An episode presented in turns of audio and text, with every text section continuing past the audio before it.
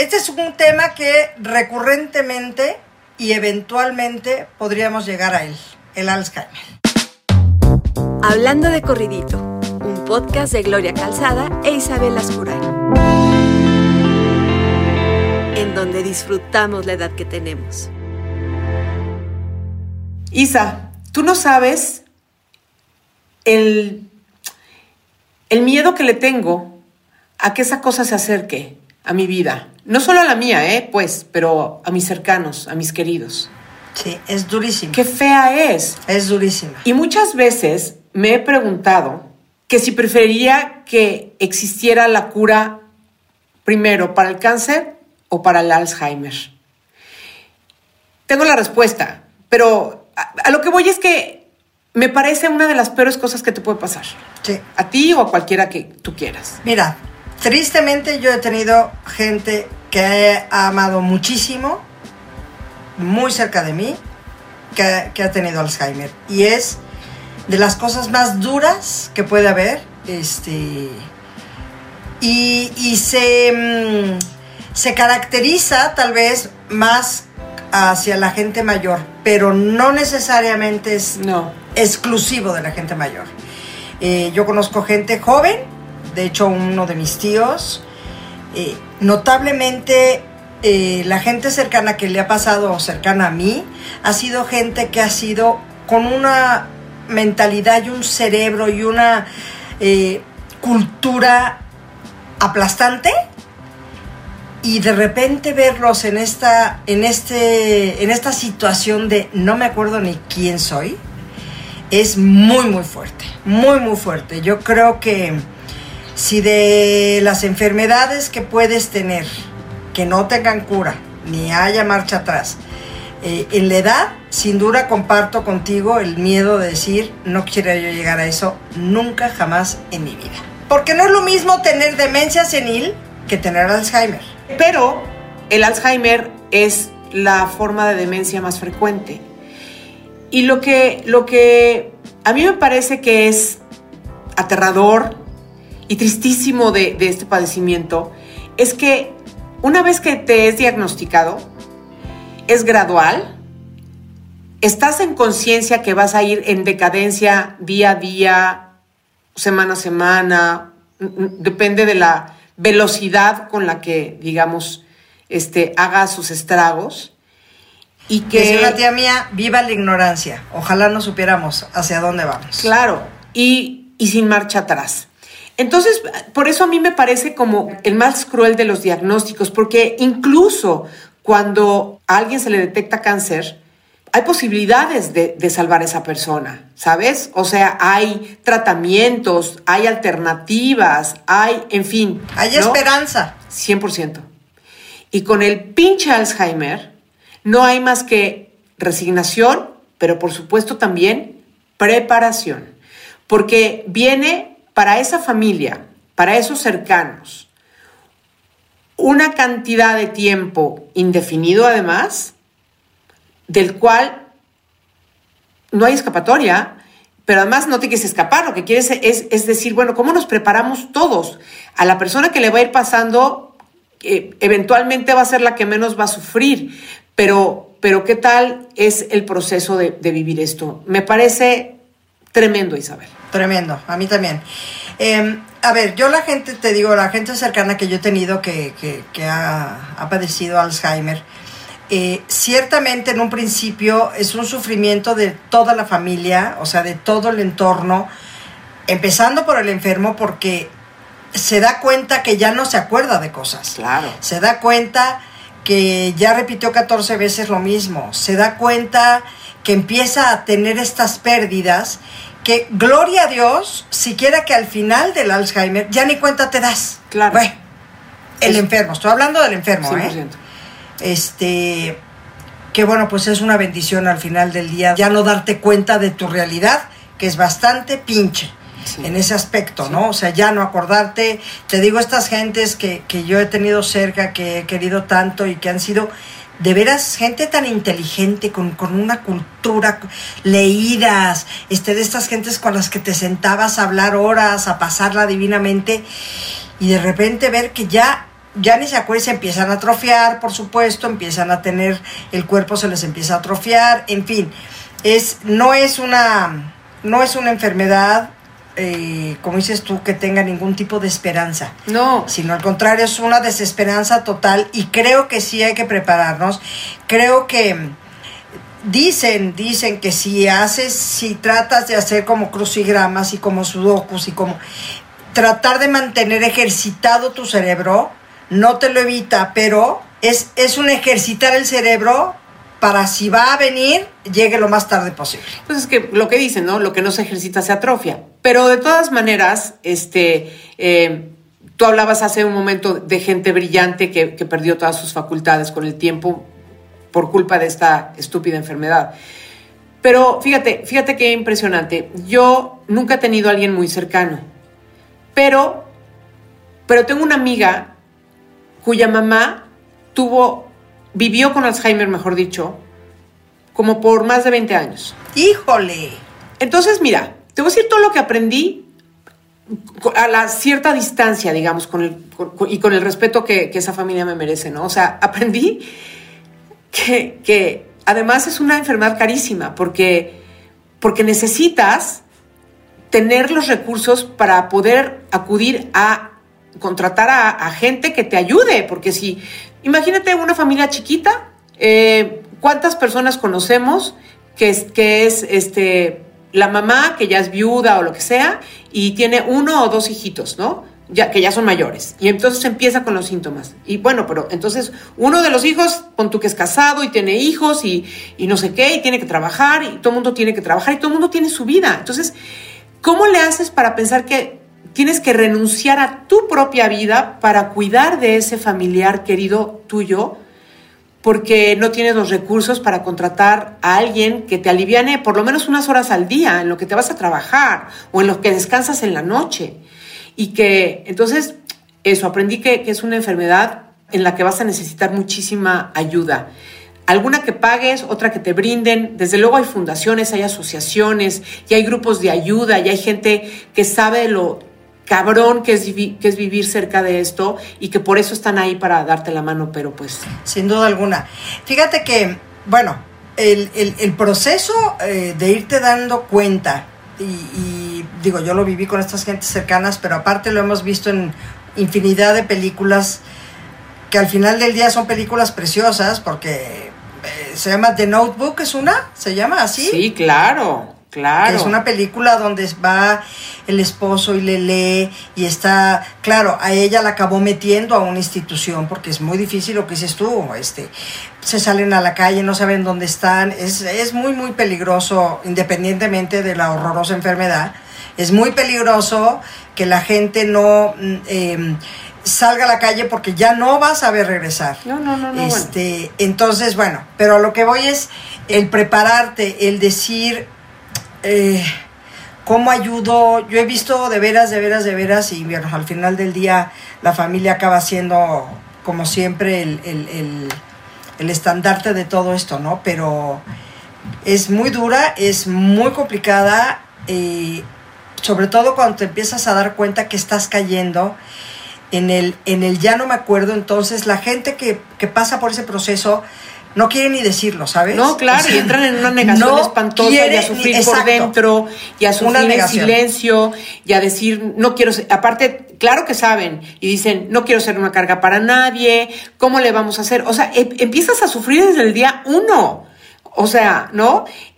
La, la, otra película que, pues, más reciente y donde realmente hay un trabajo actoral impresionante de Anthony Hopkins y oh, de... sí, Father. O sea, qué barbaridad. A él qué y a barbaridad. Olivia, se me olvidó ahorita su apellido, a Olivia Colman, la, también a ella la nominaron como mejor actriz este, de reparto porque es un duelo de actuaciones en, en el cual estos cuates, eh, porque tengo, tengo la sensación de que este, este libro, bueno, este guion es, es una obra de teatro, no estoy segura, pero creo que sí. Y este, pues es un duelo muy cercano que vemos entre las emociones de una hija que quiere proteger a su padre, a un padre que se niega a aceptar lo que le está pasando y cómo va gradualmente, ¿no? A este la, la- la enfermedad, cómo va apoderándose de él, porque eso es lo que sucede. Sí, sí, sí. Y dices, es un, es, es un golpe muy duro eh, ver esa realidad y saber que tanta gente está pasando por ahí, Isabel. Yo te soy muy sincera y lo digo abiertamente frente a un micrófono, ¿eh? Yo soy de las personas que si me diagnosticaran una cosa de esas, yo prefiero morir. Hombre, tú y yo creo que todos, ¿eh? O sea, todos los que tienen Alzheimer al final, eh, no sé si conscientemente preferirían morir porque, insisto, van perdiendo la memoria y las cosas eh, gradualmente, pero la gente que está al lado de ellos, que, que de veras se sufre tanto, la, la familia, los hijos, los nietos, este... Y no sabes cuánto va a durar, Isabel. No ese es el problema, porque no te merma eh, tu salud, eh, no te merma el corazón, no te merma, ¿sabes? Es el cerebro. Bueno. y del cerebro no te mueres. Te voy a contar esta historia que, que te, estaba, que te estaba narrando. Entonces, esta señora... eh, ah, la de tu amiga. Ajá. la mamá de mi amiga. Entonces esta señora empieza con síntomas, eh, por fortuna, una familia bastante bien acomodada como para poderle facilitar a su mamá todos los tratamientos paliativos, este, cuidados, este, compañía, etcétera, etcétera, etcétera, etcétera. Por, por eso también me llama la atención eh, esa, esa parte que mencioné al principio, ¿no? Me parece una enfermedad muy cara si es que quieres que, que, que- que- que todo el mundo siga teniendo una vida, pues, o sea, propia, ¿no? Y que no, que no se tengan que todos alterar su existencia y, su, y, y- y sus actividades en función de cuidar a la persona que, se- que está enferma, ¿no? Luego lo otro es que entonces la señora pues fue, fue perdiendo gradualmente pues todo, la memoria, pero también el habla. Pero entonces, qué cabrón, Isabel, no saber, porque nadie sabe, si esas personas, dentro de esa absoluta ausencia ya de, de todo, a lo mejor sus emociones están ahí. No sabemos si están sufriendo o si de veras no se enteran. Sí, qué horror. Pensamos que no se enteran porque no se acuerdan de nada y una serie de cosas. Pero eso no quiere decir que no haya emociones, sentimientos dentro de ellos. Nadie lo sabe. Y entonces tú imagínate que la señora fue perdiendo habilidades, capacidades, hasta ya no saber ni siquiera cómo tomar una cuchara para acercarse a la sopa. Y ya ni siquiera saber si tienes o no hambre. Se te olvida todo. O sea, todos tus ciclos y todas tus funciones se ven alteradas eventualmente. O sea, es, creo que la peor miseria humana o la, o la muerte más horrible en vida que me pueda imaginar. Obviamente, esta conversación no es para este, sugestionarnos, ni muchísimo menos. Simplemente pues, es porque Para hay estar temas que- atentos, ¿eh? hay temas que sí, atentos. Y entonces ahí es donde creo que está padre saber Sí. como algunos de los síntomas para poder estar atentos. Sí, porque sí tiene muchas veces que ver con las personas cuando se van haciendo mayores. ¿Cuáles son esos síntomas, Isab? A ver, síntomas. generales. Deterioro de la memoria, Pues sí. como por ejemplo dificultad para recordar eventos, eventos importantes que han Y marcado tu recientes. vida. Porque se acuerdan de lo anterior, pero no. y de- recientes, ajá. Dificultad para concentrarse, Sí. para planificar y resolver problemas, Ok. ¿ok? Problemas para completar tareas diarias a las que estabas acostumbradas, por ejemplo, en casa o en el trabajo. Que te empieces a dar cuenta. Y, y- y no quiero decir esto para que se empiece, para que la gente diga, yo estaré yo así, no. No, para que la gente cercana que tengas tú puedas empezar a detectar, porque eso es bien importante, empezar a detectar los síntomas para, para poder agarrarlo, porque dicen, dicen que hay, hay ciertas eh, formas que, que- que puedes tratar de detener el deterioro absoluto. Sí. Este, entonces, pues bueno, por eso sería interesante y es importante saber los síntomas. Confusión al respecto de los lugares o el paso del tiempo, lo que estás diciendo. Sí, pierden la noción del tiempo. el, el momento, el, el- el ahorita, ese sí es bastante regular. ¿Se acuerdan mucho de las cosas del pasado? Que eso también pasa con la demencia senil. Y confunden a las personas con gente de, de- de su infancia o cosas así también. Exactamente. Cambios de personalidad, eh, deterioro en el movimiento para empezar a caminar, para dificultad para comunicarse, bajo nivel de energía, pérdida de la memoria, cambios de estado de ánimo y problemas para obtener atención y orientación. ¿No más? No más. Así poquito, ¿no? Entonces, fíjate, hay, hay fundaciones, hay organizaciones, ya lo dijimos, y grupos de ayuda. Pero no hay nada como la información, no hay nada como estar atentos a nuestra salud y a la salud de la gente que queremos y que está cerca de nosotros. Cercana, claro. Fíjate, continuando con esta historia de, de esta, de esta señora, De tu amiga. de la mamá de mi amiga, y aparte una señora súper bonita. Y entonces ellas siempre di- dijeron, mi mamá era, era, era una mujer que estaba feliz de estar siempre peinada y que sus uñas muy bien y no sé qué. Y nunca, nunca, nunca le aflojaron a eso. Está hablando de veintitantos años la señora enferma, que ya no se acordaba que eran sus hijas, que ya no se hablaba, ya no se comunicaba. O sea, no era, no había manera. La señora ya no estaba aquí, de alguna manera, ¿no? Y entonces, Isabel, un día me tocó presenciar una conversación entre una doctora muy cercana, amiga de esta, familia. de esta hija que te estoy platicando, pero particularmente de esta amiga mía, Ajá. e- ella también era amiga, la doctora. Y la doctora, que es una mujer mm, muy pragmática, este, le estaba, estaba cuestionando a mi amiga en cuanto a que, ¿y por qué sí?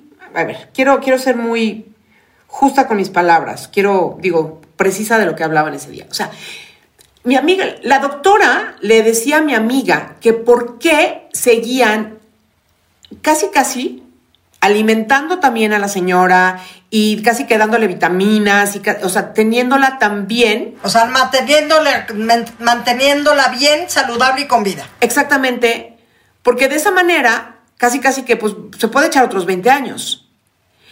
Y entonces yo decía, ¿qué es esta conversación que estoy escuchando, viendo, viviendo? ¿Cómo es posible que, o sea, qué interesante pues? O sea, primero para mí me parecía muy interesante y qué puntos de vista tan radicales. Entonces decía mi amiga, decía, óyeme, ¿tú crees que yo tengo el corazón Claro. para dejar de alimentar adecuadamente a mi mamá, para que vaya perdiendo salud, energía, para que se enferme de algo y por lo tanto se muera, para que ya no siga viviendo en esta en este via crucis del Alzheimer, porque yo creo que para mi mamá ya ahorita no es un via crucis, siento que mi mamá ya es como un como una muñequita que no tiene, ¿sabes? O sea, Sí, ni voz, ni voto, ni nada. Entonces, yo por ningún motivo puedo tomar una decisión que la haga o, o que, que la lleve a tener una enfermedad o una, o una degradación de salud para acercarla a su muerte, porque de Alzheimer no te vas a morir. Claro. Yo decía, oh, oh, qué fuerte situación, Isabel. Claro, yo tengo una amiga mía también íntima que hoy, hoy, hoy por hoy, su mamá tiene un Alzheimer aplastante. Claro que ya vive en una, en una este, casa donde la cuidan y donde están pendientes de ella. Em, por supuesto ya no recuerda nada. Y eso es justo lo que me decía mi amiga. No sé cuántos años más pueda vivir mi madre porque el Alzheimer no es mortal. Claro, y además su mamá está perfecta de salud, típico, ¿no? Su mamá está, ya está deterioradilla un Ya, poco, pues, Isa, porque ya está muy, muy, muy, muy mayor, pero físicamente está bien y claro, le dan de comer y está, eh, pues está sana, está con salud, este, nada más que su cabeza ya no le da. Es muy fuerte, es un tema verdaderamente duro. Fíjate, el, la mamá de mis primos hermanos, que es una de estas personas tan cercana, tan querida, mi tía Anis, que fue de veras una mujer por demás inteligente, eh, divertida, de esas que te sentabas y decías, no me quiero mover de aquí porque aparte de un, de un hablar maravilloso y contaba unas anécdotas divinas, una, una mujerón, le dio Alzheimer. Y el que estuvo ahí pegado a ella, que era de, de- que era de película, era mi tío Manuelo. Mi tío Manuel el hermano mayor de mi madre, tú no sabes con el amor que trataba a mi tía. Qué lindo. No, mamá, sí, mamá. Y le, ay, me dan hasta ganas de llorar. Es que, y decía tío Manolo, ella me cuidó toda mi vida. Me toca a mí. Y ahí estaba. Íbamos a verlos, ya estaban en el jardincito y la sacaban a tomar su solecito. Y entonces el tío Manolo acomodaron, por supuesto, toda la casa. Tuvieron que hacer una obra abajo para que ya no subiera escaleras. En fin, una serie de cosas que, como dices tú, si tienes la bendición de poder tener dinero para, para poder enfrentar esta horrorosísima enfermedad, este, pues se hace un poco menos o más llevadera, Sí. lo queremos decir así. Sí. Pero es igual de dolorosa para la gente que tiene la posibilidad y el dinero como para la gente que no lo tiene. No, desde luego, desde lu- pero desde luego. O sea, eso no está. Pues ver a mi tío Manolo a sus 90 años cuidando a su viejita. Este, no, no, no, conmovedor, conmovedor. Este, Gloria, conmovedor. Y por ejemplo, la mamá de esta amiga que te digo que tiene Alzheimer, que se fue a la casa de, a, a la, a la casa de retiro, todavía bastante consciente, se los dijo a sus hijas. Y hoy me dice mi amiga, el mayor acto de amor de mi madre fue habernos dicho, quiero irme a una casa de retiro. Y dice mi amiga que creía que ella ya se estaba dando cuenta que podía tener Alzheimer porque ya se le empezaban a olvidar las cosas y lo que tú quieras. Y les dijo, ¿saben qué? No, no quiero darle lata a nadie, prefiero estar en, el, en, el, en la casa de retiro. Y ahí está. ¿Y es una casa especializada para gente con Alzheimer, Isa? No, es una casa especializada para, para adultos mayores, pero eh, claro que hay doctores especializados en Alzheimer y hay enfermeras que cuidan directamente a la gente que tiene Alzheimer, que no es lo mismo que te cuiden con otro padecimiento de edad, ¿me explico? Claro. Entonces, este, y sí, sí, sí es, sí es muy duro.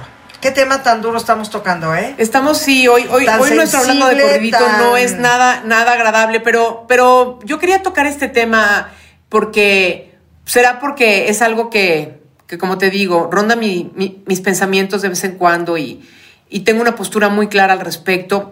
Y para acabar con la historia de la mamá de mi amiga, fíjate qué gran ironía de la vida, Isabel. Fíjense ustedes quienes nos están escuchando.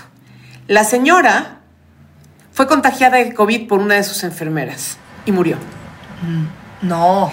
Y entonces, ahí viene la otra pregunta de estas éticas de la vida, decir, ¿será que casi casi que das las gracias de que así fue? ¿Será que, será que acabó siendo una, entre comillas, bendición que la hayan contagiado y que haya tenido una muerte no dolorosa, este, no terrible, no simplemente nada, murió de una forma pacífica además y tranquila en su casa, porque con el Alzheimer podría haber durado otros 15 o 20 años más Claro. y ya murió hace no mucho y, y yo... ¿Y lo has este, platicado con tu amiga? Sí, por supuesto. ¿Este tema? Le digo, ¿Este tema? no se debate tu alma, ¿no? Entre ¿Y decir... qué te dice? Digo, si se puede saber. Pues que obviamente ac- acaba ganando, acaba ganando la parte donde, donde das las gracias de que ella ya está descansando. Bueno, pero yo creo que eh, si nos aventamos a hacer este programa, que no era ciertamente un tema, un tema muy este, alentador, ni, ni muchísimo menos, creo que en la tirada tanto de Gloria como mía era eh, el prepararnos, porque esto lo- le puede pasar a, cua- a- a cualquiera, Sí. el, el saber que esto está latente y puede estar a la vuelta de la esquina y sobre todo informarnos. Bien decías que es importantísimo la información, es importantísimo eh, eh, estar cerca de nuestros adultos mayores que son los que más eh, tienen este tipo de, de, de, pues de enfermedad y por supuesto darles todo el amor, todo el amor posible se acuerden o no se acuerden, porque eso yo creo que el corazón no se le va a olvidar nunca. Aunque no se acuerde quién eres, una caricia, un beso y un te quiero, ya no puedo hablar. Me hiciste llorar. Estoy totalmente Pues- de acuerdo contigo, Isabel. O sea, Es que es así. eso es, eso es. es un, es un acto de amor y también de gratitud, de compasión, de humanidad. Y, y bueno, hoy sí, se nos salió el moquín.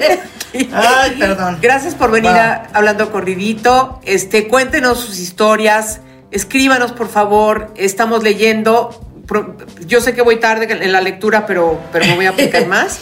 Y este, y todo mi cariño para ti, Isabel, como siempre. Yo también para ti, Gloria Calzada, y que Dios nos libre de esto. A todos, a todos. Ya que encuentren una cura para detectarlo a tiempo, para, para detenerlo y que no avance y que ya, o sea, que no llegue a estos niveles. Viva la ciencia y confío ciegamente en que hay muchos avances. He leído constantemente muchos artículos. Es lo que te digo, Eh, que hay avances. Hay muchos avances. No los tenemos a la mano porque de eso no se trataba, de decir, ay, es que encontraron. No, no es eso, porque ya, ya hay avances importantes. Pero mientras, mientras llegamos a, a- a ese momento, este, saber que, que, que una de estas pruebas de la vida va a requerir de nosotros toda nuestra entereza, toda nuestra entrega y todo nuestro amor. Así es. Bueno, Hasta la próxima, bonita. Adiós, reina Gracias a los que nos escucharon. Prometemos que el siguiente va a ser de muchas carcajadas. exactamente, séquense las lagrimitas. Hasta pronto. Bye, bye. Hasta pronto, chao.